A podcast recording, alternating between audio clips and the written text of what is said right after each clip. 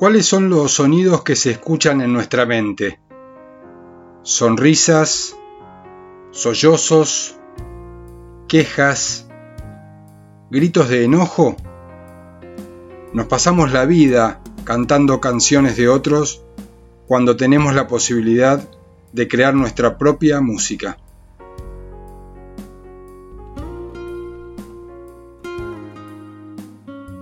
Nada resolveremos en el insomnio, batallando para dormirnos. Las soluciones llegarán cuando hagamos los cambios necesarios para alcanzarlas. Las traerá la vida o se nos ocurrirán de repente. El monstruo que se acuesta algunas noches a nuestro lado es un niño asustado que se siente solo e inseguro.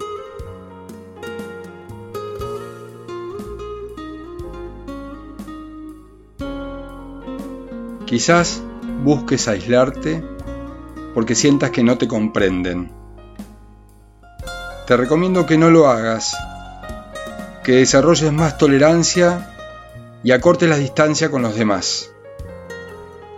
Quedarte solo con tu rumia mental va a colaborar con que te sientas peor. Siempre vas a encontrar a alguien que te va a querer escuchar y tan solo hablar, compartir tu dolor puede ayudar.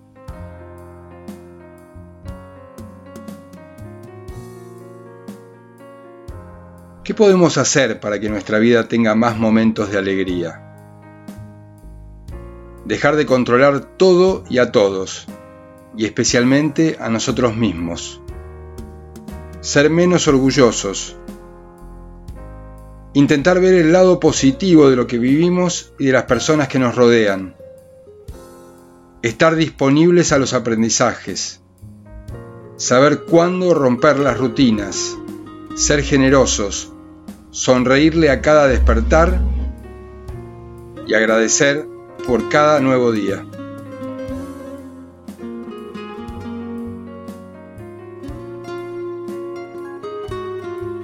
Existen tardes sin horizonte, con sombras que no refrescan angustias que se resisten y pensamientos que perforan los sentidos, instantes que parecen no van a terminar, ciclos, minutos, tal vez horas, pasan, son momentos.